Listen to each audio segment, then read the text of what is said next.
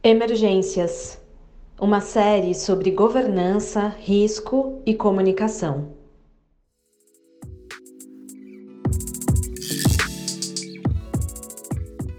Olá, eu sou Fabiola Junqueira e este é o terceiro episódio de uma série que fala sobre governança, riscos e comunicação. Assuntos pesquisados pelo grupo CIRIS, criado em 2020 com o objetivo de estudar e propor reflexões sobre o desenvolvimento destas áreas no Brasil. Olá, meu nome é Flora Vilas e ao longo dos episódios você vai ouvir pesquisadores e pesquisadoras do Grupo CIRIS que fazem parte dos programas de mestrado e doutorado do Laboratório de Estudos Avançados em Jornalismo, o LabJOR, e do Instituto de Geociências, ambos da Unicamp e do Programa de Saúde Global e Sustentabilidade da Faculdade de Saúde Pública da Universidade de São Paulo, além de outros cientistas e especialistas convidados.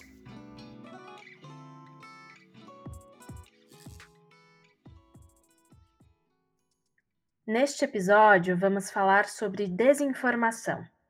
O que significa, como circula nos meios de comunicação, os impactos na nossa vida diária.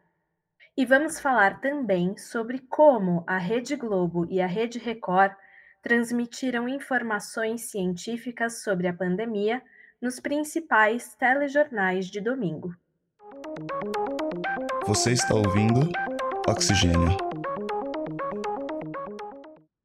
Para entender um pouco sobre o que significa desinformação, conversei com a Mariana Rafis, mestranda em divulgação científica e cultural e jornalista especializada em ciência pelo Laboratório de Estudos Avançados em Jornalismo, o LabJOR, da Unicamp. Ela analisou diversas peças de desinformação sobre vacinas que circularam nas redes sociais durante os dois primeiros anos da pandemia de Covid-19. A Mariana selecionou e analisou peças de comunicação identificadas como desinformação por agências de checagem participantes da Coronavirus Fact Alliance, uma iniciativa mundial para checagem de informações. É, eu estudo desinformação sobre vacina, né? Sempre tive mais um interesse para pesquisa e estudar comunicação e tudo. Aí eu fui fazer especialização em jornalismo científico e comecei a explorar essa relação ciência-sociedade e tal, e acabei acabando essa especialização em 2020. E aí explodiu com a pandemia, e vários temas vieram, né, desinformação, é, sobre, a, sobre as máscaras, sobre o próprio vírus e sobre as vacinas. E as vacinas me chamaram a atenção porque é algo muito constitutivo nosso, né, enquanto brasileiro, assim, a gente tem momentos marcantes na história, o primeiro passo do estudo da Mariana foi mapear como surgiu a discussão sobre o tema. Quando começamos a falar sobre desinformação? Em que momento começamos a nos preocupar com a circulação de informações incorretas e começamos a tratar este fenômeno como algo de interesse científico? É uma área muito nova de pesquisa, então, tipo, desinformação a gente começa a estudar tanto nos Estados Unidos, na Europa e aqui no Brasil 2016 e 2018, né? Então a gente tem um contexto ali do, da eleição presidencial norte dos Estados Unidos, né? Que elege Donald Trump, é quando começa a falar de fake news. Aí a gente tem aqui no Brasil, principalmente a eleição de 2018. Não, é lógico que isso não são fenômenos que começam a acontecer aí, mas eles ganham uma, uma relevância especial no debate público para começar a ser estudado, né, de forma científica. E, e realmente a minha primeira dificuldade foi entender é, esses diferentes termos, né? Que antes a desinformação ela chega, ela chega, começa a ser estudada dentro de um contexto muito político, né? De eleições e tudo, plebiscitos e tal. Em seguida, foi necessário identificar as diversas formas de desinformação que circulam por aí. A Mariana encontrou alguns termos ainda sem tradução em português você já deve ter ouvido falar em fake news ou misinformation, não é mesmo? Primeiro, o que é mais é, bem citado assim nos trabalhos que eu tenho olhado é esse essa tríade aí desinformação, que são conteúdos falsos e compartilhados intencionalmente. Então, essa é uma definição que ela parte do pressuposto de que é, um conteúdo ele é mais ou menos, ele pode ser enquadrado mais ou menos como desinformação a partir do quanto ele tem a intenção de enganar. Então, por exemplo, a desinformação é um conteúdo que é compartilhado com a intenção de enganar. Conteúdo falso, né? Compartilhado com a intenção de enganar. A misinformation é um termo que não, ainda não tem uma tradução clara em inglês, inclusive é algo que eu abordo no meu trabalho, que é uma das dificuldades de a gente estudar isso no contexto sul, geográfico, né? E no país de língua não inglesa, a gente ainda não tem esse conceito traduzido, mas ele é são, os, é, são informações também falsas, mas que são compartilhadas sem a intenção de enganar. Você pode receber, não saber que aquilo é falso e compartilhar porque você realmente acha que você está ajudando alguém, né? Isso acontece muito e todos nós estamos sujeitos a isso. Aí você tem um outro âmbito que é a má informação, e que aí já são informações verdadeiras, mas elas são compartilhadas com o intuito de causar algum dano. Então, vazar fotos íntimas, por exemplo, a gente tem é, visto muito acontecer. É, você vazar algum trecho de conversa fora do seu contexto, coisas antigas, enfim. De acordo com a pesquisadora, alguns autores chamam esse fenômeno de desordem informacional, cujas consequências vão de desestruturação e desconfiança de instituições científicas consolidadas e fomento aos negacionismos, até movimentação de altos valores financeiros para produtores interessados em lucros, por exemplo. Enfraquecer a confiança nas vacinas facilita a comercialização de remédios alternativos para o tratamento, por exemplo. São fenômenos complexos, porque, pelo menos o que eu vejo na minha pesquisa, política e ciência, elas é difícil saber o que, que a pessoa está indo contra, né? É, o, a pessoa do Dória parece muito forte, então você não sabe se a pessoa realmente é contra a vacina ou ele é contra o que o Dória fez, né? Todo aquele movimento político da corrida das vacinas aqui no Brasil. É, isso parece ser algo relevante, porque tem um pesquisador, né, o Gilberto Rockman da Fiocruz, ele fala muito sobre como hoje a gente revisitou o contexto da revolta da vacina, por exemplo. E fala, ah, as pessoas negaram a vacina, mas na verdade era um contexto em que as pessoas estavam muito descontentes com o Estado, né? Então você tenta embelezar a cidade do Rio de Janeiro e tirando as pessoas do centro para a periferia, e aí no meio disso você ainda entra na casa delas e, e né, coloca uma injeção enorme assim no, no, braço forçadamente. Então, assim, será que era contra as vacinas ou será que era contra a ação do Estado? Então, ainda são coisas sendo estudadas, mas é muito fácil enquadrar realmente como é, negacionismo, né? A revolta da vacina que a Mariana menciona aconteceu em 1904, no Rio de Janeiro. A cidade era a capital do Brasil a maior do país em número de habitantes. Havia crescido rapidamente e desordenadamente e enfrentava diversos problemas decorrentes da falta de estrutura sanitária.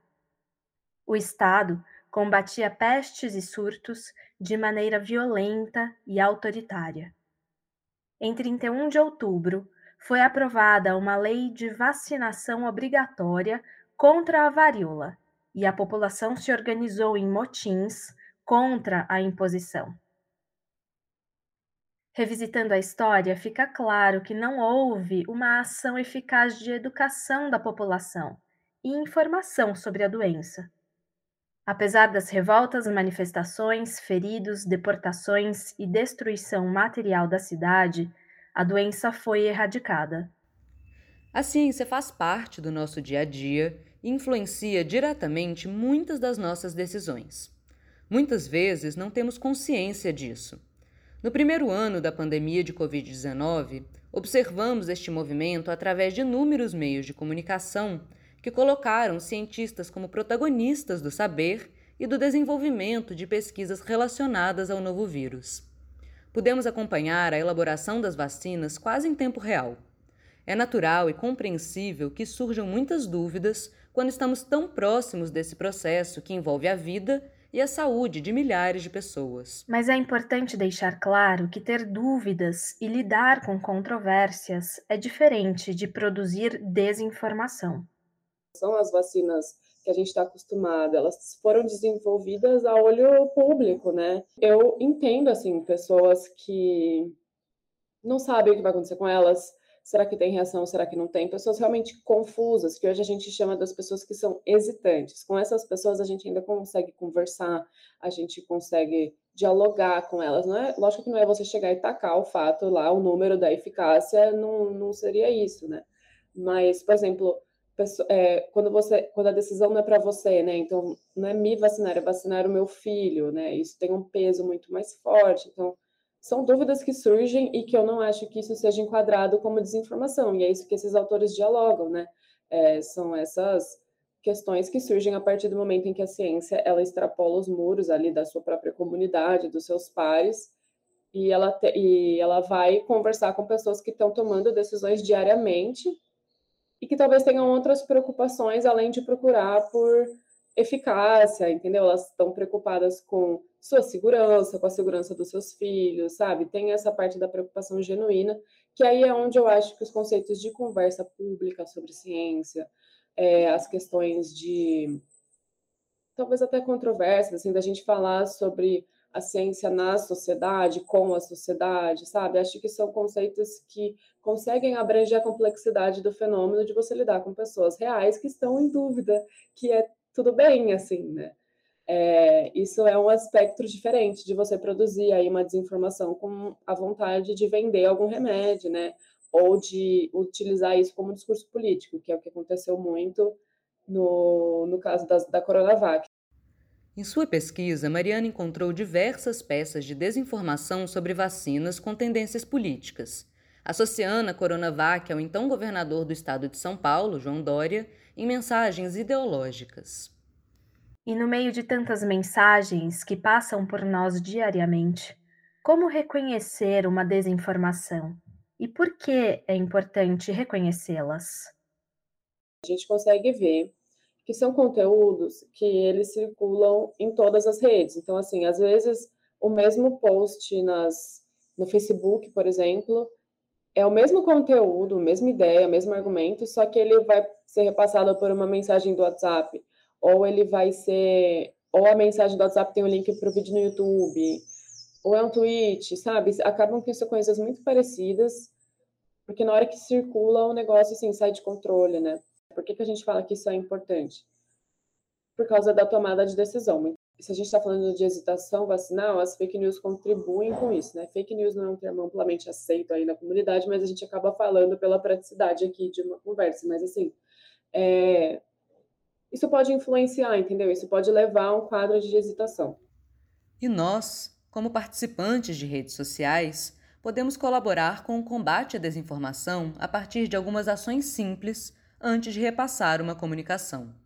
Como, por exemplo, checar a procedência daquele material, quem produziu a peça, checar a fonte, observar se há indicação de origem da foto ou do gráfico, se há link para confirmação da informação.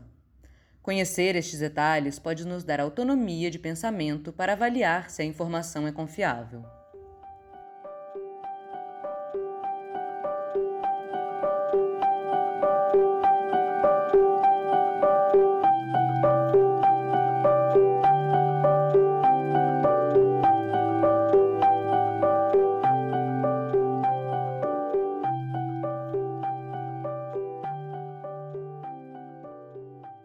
Enquanto a Mariana pesquisa desinformação sobre vacinas, o Rafael Revadan investigou como o conhecimento científico foi transmitido à população em importantes programas televisivos veiculados em horário nobre na rede aberta, ou seja, como telejornais que chegam na casa da grande maioria dos brasileiros falam sobre ciência. Eu sou Rafael Revadan, sou jornalista né, pela Universidade Municipal de São Caetano e atualmente eu sou mestrando em divulgação científica e cultural do Laboratório Unicamp. Né? É, a minha linha de estudo é analisar o jornalismo, como que o jornalismo mudou com a pandemia, né? Então é, é uma análise de jornalismo científico, principalmente focando em TV. A minha pesquisa analisa o jornalismo televisivo e as mudanças que ocorreram nele com a pandemia, meu objeto de estudo são as emissoras Record e Globo, então eu já fiz um estudo teste envolvendo o Fantástico e o Domingo Espetacular, e agora eu estou é, na pesquisa principal analisando o Jornal Nacional e o Jornal da Record. Um dos cuidados de Rafael na escrita da dissertação é a forma da comunicação. Depois de anos trabalhando como repórter, transmitindo notícias e informações da forma mais compreensível possível e se identificando como um jornalista especialista em ciência, é importante para ele que o material final seja acessível ao público em geral, e não só contribuir com a produção de conhecimento restrito à comunidade acadêmica. Para o pesquisador, o encontro das duas áreas, ciência e jornalismo, é desafiador e depende do apoio de políticas públicas de incentivo ao conhecimento científico desde a formação escolar. O desafio vai ser assim: quando essa pandemia acabar, e ela não vai acabar, né? Porque a gente já entendeu que vai ter um vírus sobre o outro, ou a gente vai ter que normalizar né, essa, essa vacinação. O desafio é pensar no hoje e no futuro ao mesmo tempo. Né? E eu acho que é um momento muito delicado por isso que eu falo que não é um momento de culpabilização, é um momento a gente entender as precariedades, entender é, a ciência e o jornalismo e ver é, o que pode ser feito adiante. Eu acredito muito que são duas áreas que dependem muito de política, né? de política pública, mas de política pública que, é, que dê incentivos, mas que dê autonomia também. Né? O jornalismo e a ciência eles vivem de autonomia. Né? Então, é um, querendo ou não, são áreas muito diferentes, mas que elas partem de princípios muito iguais.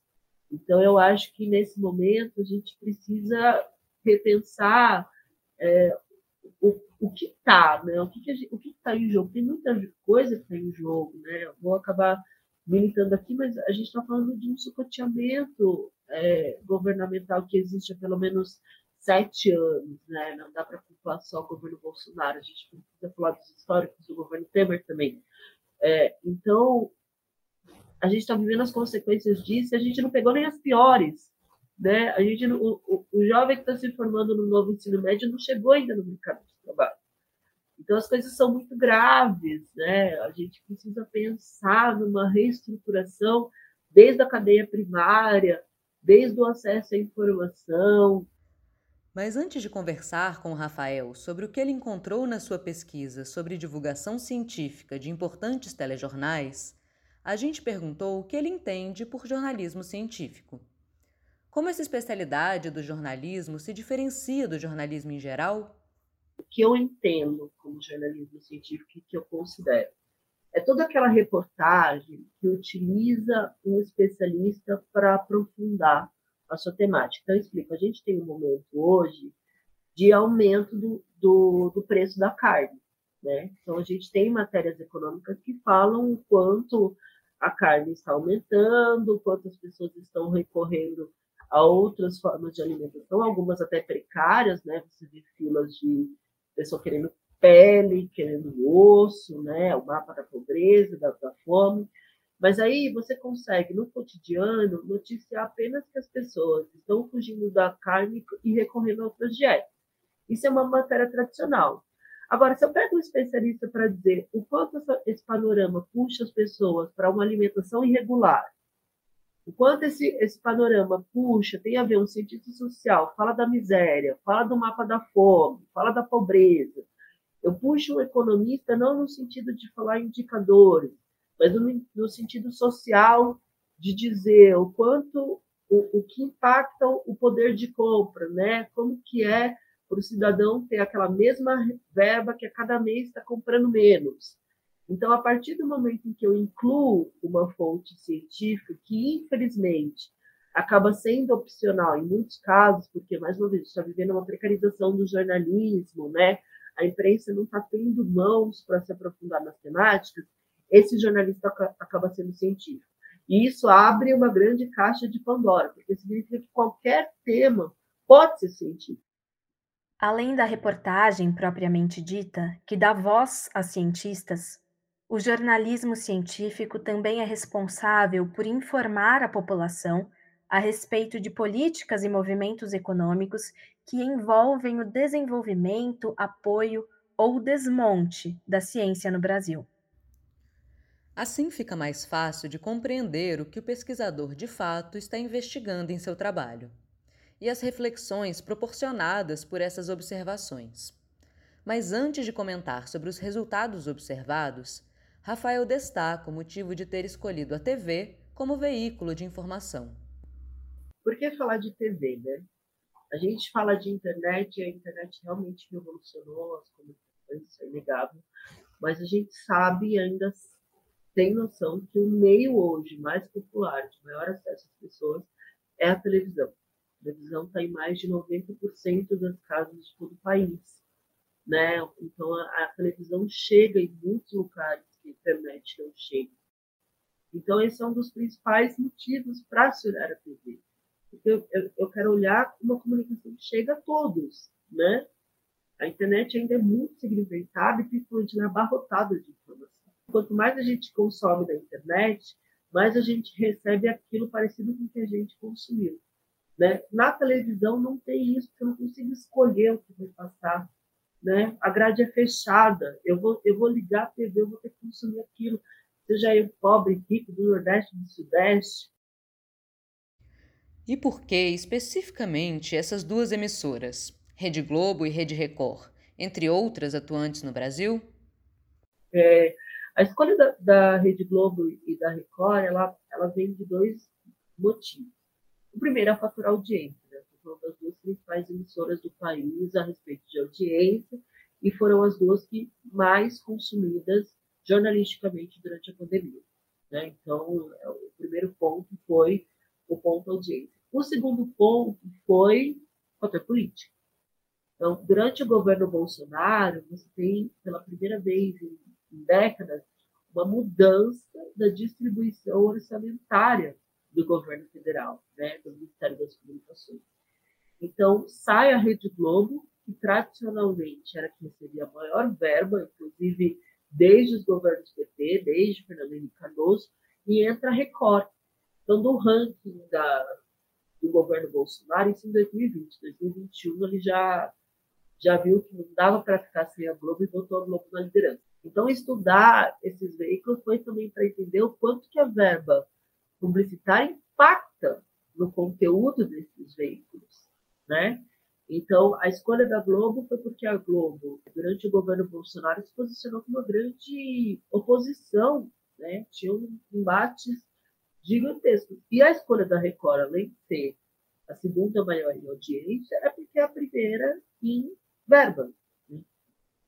E, é, infelizmente, o estudo teste que foi feito do é, domínio espetacular e no comparativo fantástico, ou seja, Record versus Globo, mostrou um cenário preocupante a nível de é, venda das narrativas governamentais.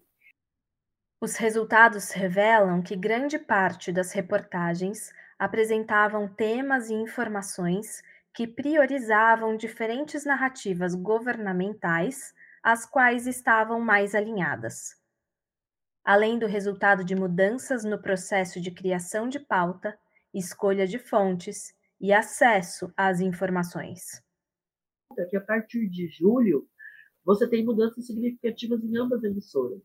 A Globo tem começa a utilizar os dados do consórcio de veículos de imprensa. O consórcio de veículos de imprensa foi uma iniciativa inédita da história da imprensa brasileira, que foi a união de veículos concorrentes para que eles pudessem produzir dados acerca da pandemia a partir do momento que o governo federal estava dificultando o acesso à informação.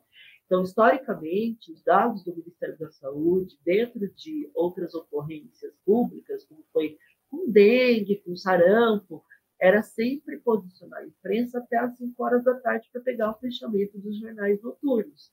O que o governo Bolsonaro começa a fazer? Ele começa a mudar os horários. Então, sai um dia, outro dia não sai, sai às 5, sai às 7, sai às 10. Né? A gota d'água foi quando ele muda oficialmente essas informações para as 10 da noite e o presidente Jair Bolsonaro twitta, né? Acabou o Jornal Nacional, porque acabou porque não vai ter os dados oficiais da Covid-19 atualizados naquele dia.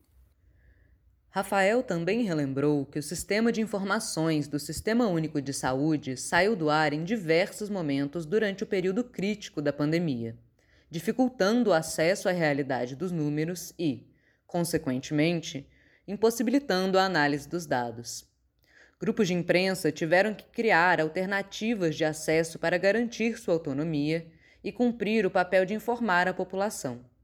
E parece que essa medida gerou uma mudança importante na forma como as informações passaram a ser reportadas nos telejornais analisados pelo pesquisador. O Domingo Espetacular, para você ideia, estou um programa de três horas de duração. E, te, e, e teve edições que o que foi destinado à pandemia foi 40 segundos, 30 segundos. Foi falar os dados consolidados do Ministério da Saúde, porque como era uma emissora um apoio governamental, lógico, ela tinha acesso aos dados do Ministério da Saúde, né? Então, e se falavam aqueles dados sem qualquer interpretação. Então, era uma âncora que virava e falava assim: ah, é, a gente teve tantos mortos, tantos recuperados, tantos é, internação, total de casos, e você não sabia de uma semana para outra se aumentava, se diminuía, você não tinha interpretação dessa informação. A partir do momento em que a Globo tem o consórcio de veículos de imprensa, ela fala abertamente para o público: olha, a gente conversou com cientistas e a gente pensou uma metodologia chamada média móvel. A gente começa a falar dessa metodologia, então começa a trazer para as pessoas o que subiu, o que caiu, começa a interpretar os estados que têm mais casos, os que têm menos casos, começa a trazer uma metodologia científica, um boletim que na época, inclusive, dos dados do Ministério da, da, da, perdão, do Ministério da Saúde, chegavam a 30, 40 segundos, passaram de 2 minutos a 5 minutos. Né? Passaram a ter cerca de 8 gráficos. Então, você tem uma mudança significativa na interpretação da informação. E para finalizar a nossa conversa, pedi para o Rafael contar um pouco sobre as reflexões que podemos fazer a respeito do futuro do jornalismo da ciência a partir da análise feita por ele de que, no geral, a percepção de ciência é efêmera.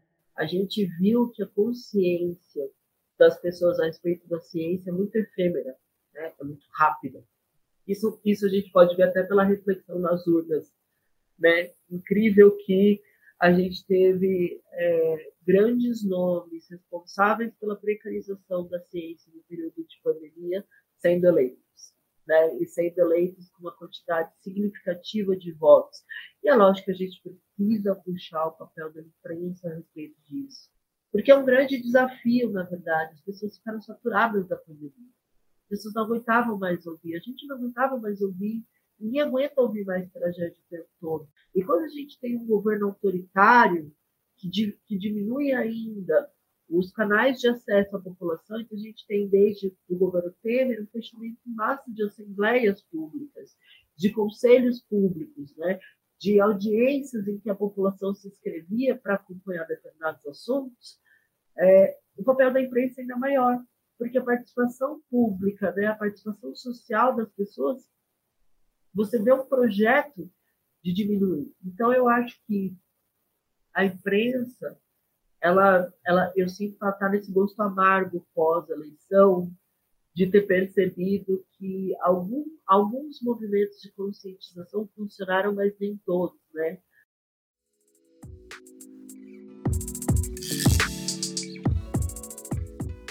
Pensar a ciência em toda a sua complexidade e multidisciplinaridade deve ser um compromisso de todos e principalmente daqueles que se dedicam a ela.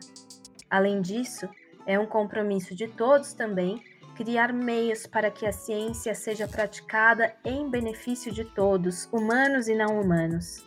A ciência é um bem comum.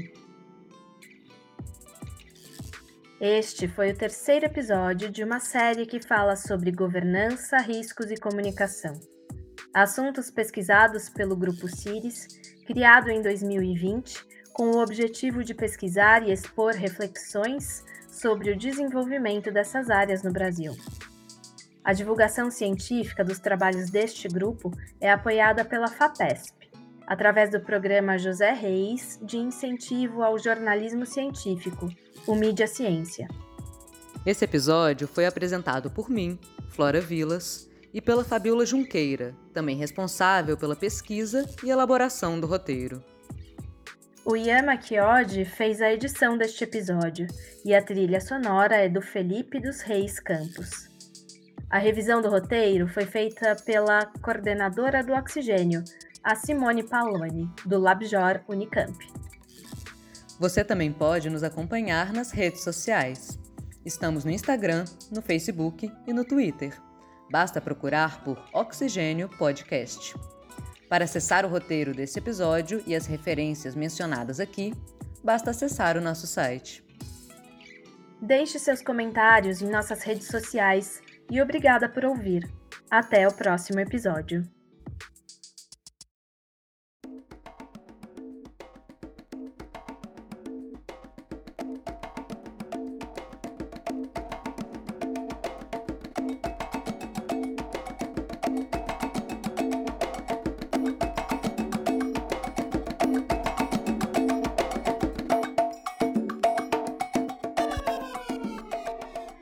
Emergências uma série sobre governança, risco e comunicação.